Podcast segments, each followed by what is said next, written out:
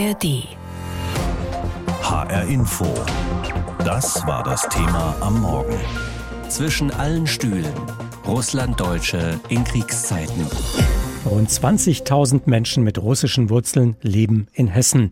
Sie sind Spätaussiedler, zum Teil aber auch Kriegsflüchtlinge. Diese sind aus ihrer Heimat geflüchtet, aus Furcht in den Krieg gegen die Ukraine geschickt zu werden.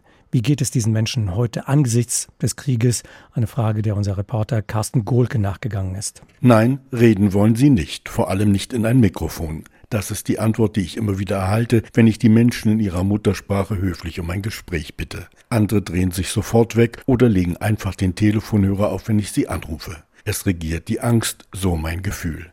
Vielleicht sind sie aber auch einfach nur genervt von den immer wieder gleichen Fragen zum Krieg, zu Russland, zu Putin. Ich treffe mich mit Tatjana in ihrem Garten. Auch sie will nicht über Politik reden. Ich habe sehr viel Kontakte mit Heimatdeutschen und wir sind sehr freundlich alle zwischen und wir haben keine welche Schwierigkeit. Ihr Leben sei bunt, so wie ihre Herkunft, lacht die heute 70-Jährige. Ich bin geboren von Mama Ukrainerin, Papa aus Weißrussland. Ich bin Russin, verheiratet mit deutschem Mann. Schwiegersohn aus Polen meine Kinder ist Deutsche. Ich habe 30 Jahre, mehr wie 30 Jahre in, in Kirgistan gelebt. Sie hat gebacken und ihren Priester eingeladen von der russischen Kirche. Alexei Lemmer, ein junger Mann mit lachenden Augen, für ihn steht derzeit Hilfe an erster Stelle, egal ob Russe, Ukrainer oder welcher Nation auch immer. Natürlich, äh, seit dem letzten Jahr gab es noch mehr Sorgen zwischen Leuten, auch die, die hier sind, die, die dort sind, kann natürlich äh, den Krieg, der dort geschieht, auch äh, hierher ziehen durch Konflikte, durch irgendwelche Handlungen, die wir also nicht richtig machen. Ähm, das ist sehr leicht, die Kontakte zu verlieren äh, und es ist, ist sehr schwer, die Kontakte wieder aufzuarbeiten. Er betet jeden Tag für den Frieden, so der Priester. Er hat Pavel mitgebracht. Pavel ist Handwerker und Pavel ist sauer. Ja, sage ich ehrlich, das war sogar, ich besuche viele Kunden. Das war immer, manchmal kann man doch auf lächerliche Seite gehen, ja. Aber von manchen waren schon, war schon echt. Sie haben schon mich angegriffen und geschrien, dass ich bin Putin Freund und so weiter. Und sie müssen alle ausgewiesen sein. Seit Jahren repariert er Gasanlagen in Deutschland. Er hat viele Freunde gefunden. Aber auch er spürt den Hass und die Anfeindungen. Vater Alexei, wie er liebevoll von Pavel und Tatjana genannt wird, hofft darauf, dass die Menschen sich endlich wieder besinnen. Ich hoffe, dass die ältere Generation diese Krise irgendwie ausgleichen wird, weil die ältere Generation hat erlebt, dass zwischen Russland und äh, Deutschland viele äh, gute Projekte waren, viele, viel Zusammenarbeit war und dass es einfach eine gute Verbindung ist. Und ich hoffe, dass, dass diese ältere Generation auch einen Einfluss Einfluss auf die Jüngere in der Zukunft haben wird, damit äh, alle verstehen, dass der Hass nicht der Weg äh, zum Frieden ist. In Deutschland leben rund dreieinhalb Millionen Menschen, die Wurzeln in Russland haben. Die meisten sind die sogenannten Russlanddeutschen, Menschen, die über Generationen in Russland als deutsche Minderheit gelebt hatten und die vor allem nach dem Ende der Sowjetunion als sogenannte Spätaussiedler nach Deutschland gekommen waren. Vielen wird wohl kaum bewusst sein, aber diese Menschen bilden eine der größten Zuwanderergruppen in Deutschland. Seit Beginn des Angriffskrieges Russlands auf die Ukraine sind diese Menschen mit engen Bindungen nach Russland in den Fokus gerückt. Viele dieser Menschen leben in Deutschland, aber offenbar fühlen Sie mit Russland? Darüber habe ich gesprochen mit Nathalie Pavlik. Sie ist SPD-Bundestagsabgeordnete aus Hessen, selbst Russlanddeutsche, geboren 1992 in Sibirien, mit sechs Jahren nach Hessen gekommen. Und sie ist heute die Bundesbeauftragte für Aussiedlerfragen und nationale Minderheiten. Ich wollte von ihr wissen, wie erleben Sie das? Ist diese Zerrissenheit vor allem seit Beginn des Krieges und der Russlanddeutschen ein weit verbreitetes Phänomen?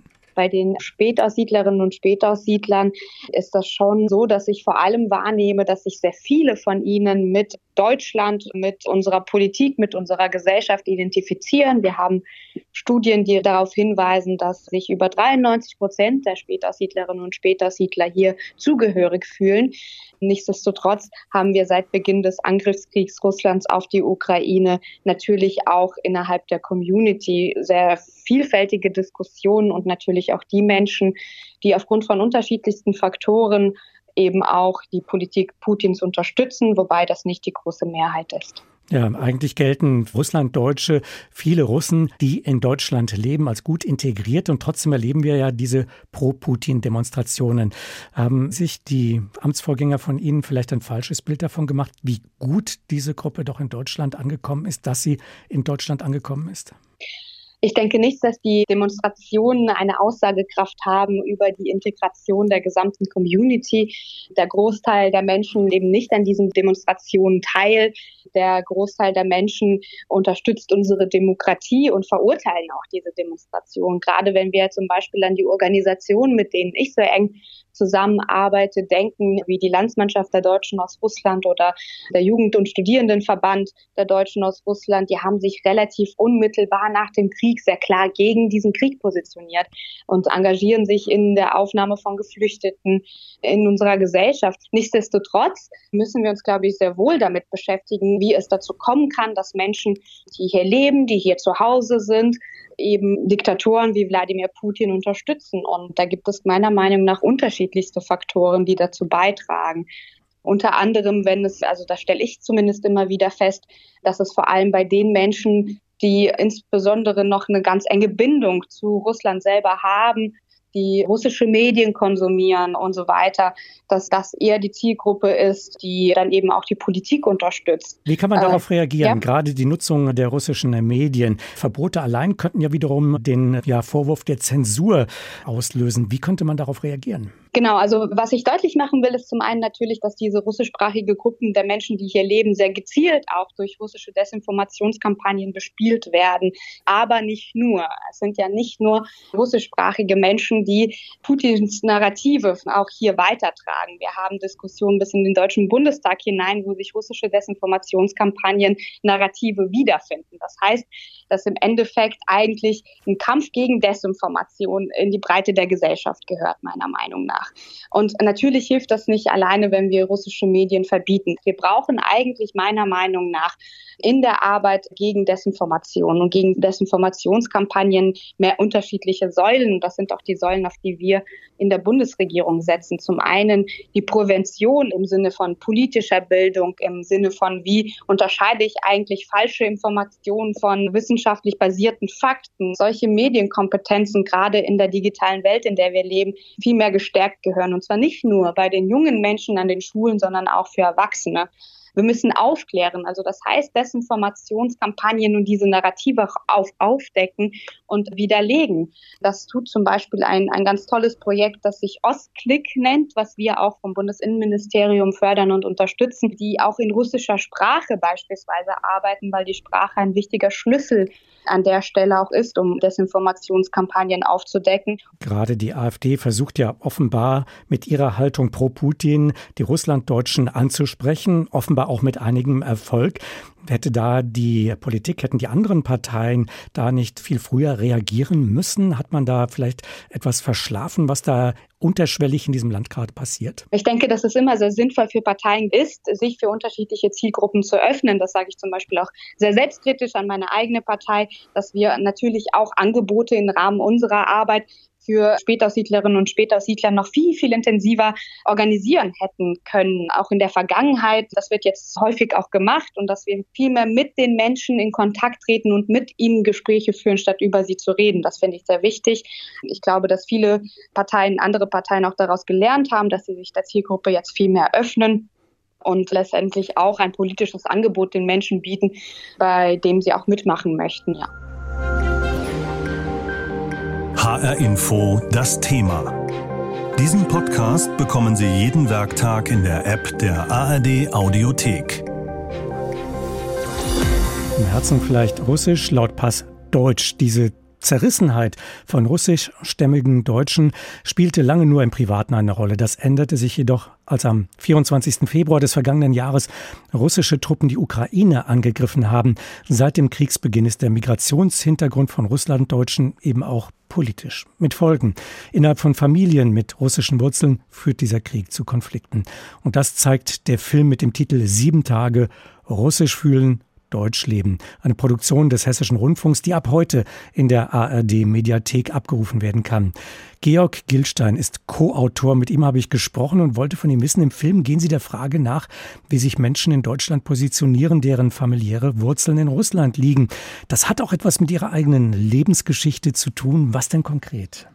Genau, also ich selbst bin auch in Russland geboren, habe auch dort neun Monate gelebt, habe deswegen nicht viel davon mitgenommen, habe aber beide Staatsbürgerschaften behalten und muss deswegen auch immer mit mir selbst so ein bisschen klarkommen oder auch verstehen, was an mir denn Russisches geblieben ist. Ich habe mich sehr für diese russische Kultur oder russische Identität interessiert und was das halt eben auch bedeutet, wenn man mit russischem Migrationshintergrund in Deutschland lebt. Und da gibt es eben sehr viele andere Familien und da sind wir eben, durften wir im Rahmen des Films in reinschauen in andere Familien, wie die mit dieser Identität und gerade mit dem aktuellen Konflikt umgehen. Und es gibt natürlich in den Medien das große Thema der, der Russe in Deutschland, was natürlich schwierig und ein empfindliches Thema ist. Und ich bin der Meinung, es gibt nicht den einen Russen. Es ist ein unfassbar facettenreiches Volk und dem sind wir in dem Film hinterhergegangen.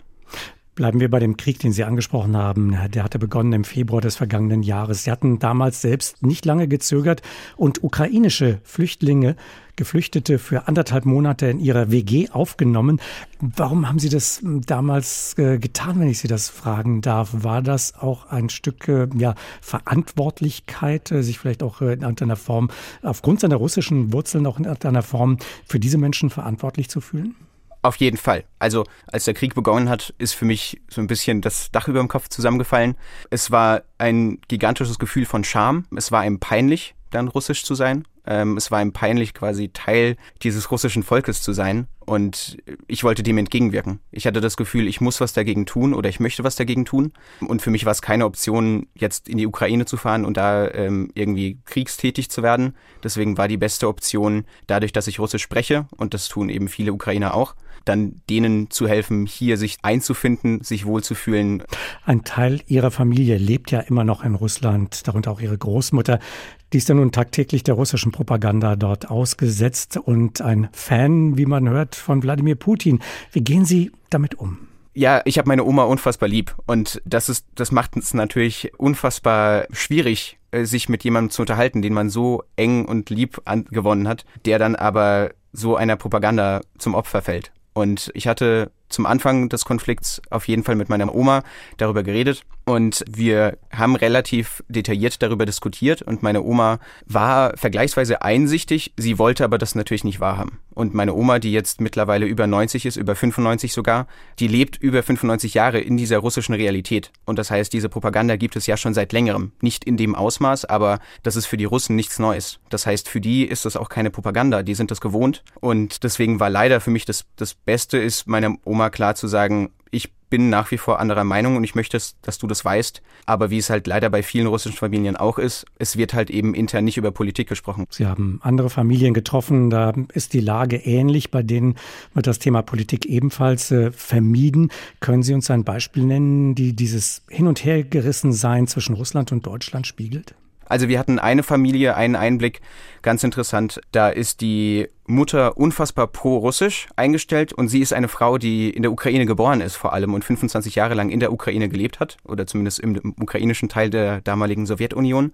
Und sie sieht sich aber eindeutig als Russin und möchte mit dem Ukrainischen nichts zu tun haben. Und sie ist totaler also ich will nicht sagen Fan, aber sie befürwortet das, was Russland durchführt an Kriegsführung und sie ist auch gleichzeitig sehr unzufrieden mit der deutschen Politik. Also sie ist auch sehr kritisch dem deutschen, der deutschen Gesellschaft gegenüber. Ihr Sohn wiederum ist aber unfassbar liberal. Er setzt sich für queere Menschen ähm, ein, die aus osteuropäischen Ländern, darunter Russland und Ukraine, flüchten. Denen hilft er und versucht, denen die Migration in Deutschland zu vereinfachen und ähm, hat dafür einen Verein in Berlin gegründet.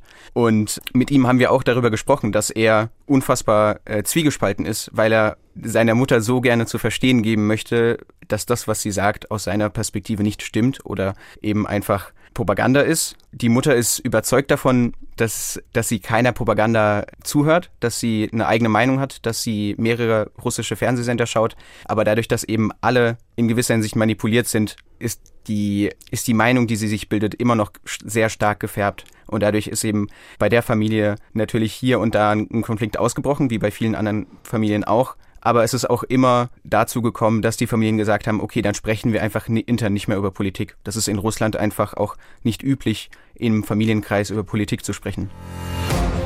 HR Info. Das Thema. Wer es hört, hat mehr zu sagen.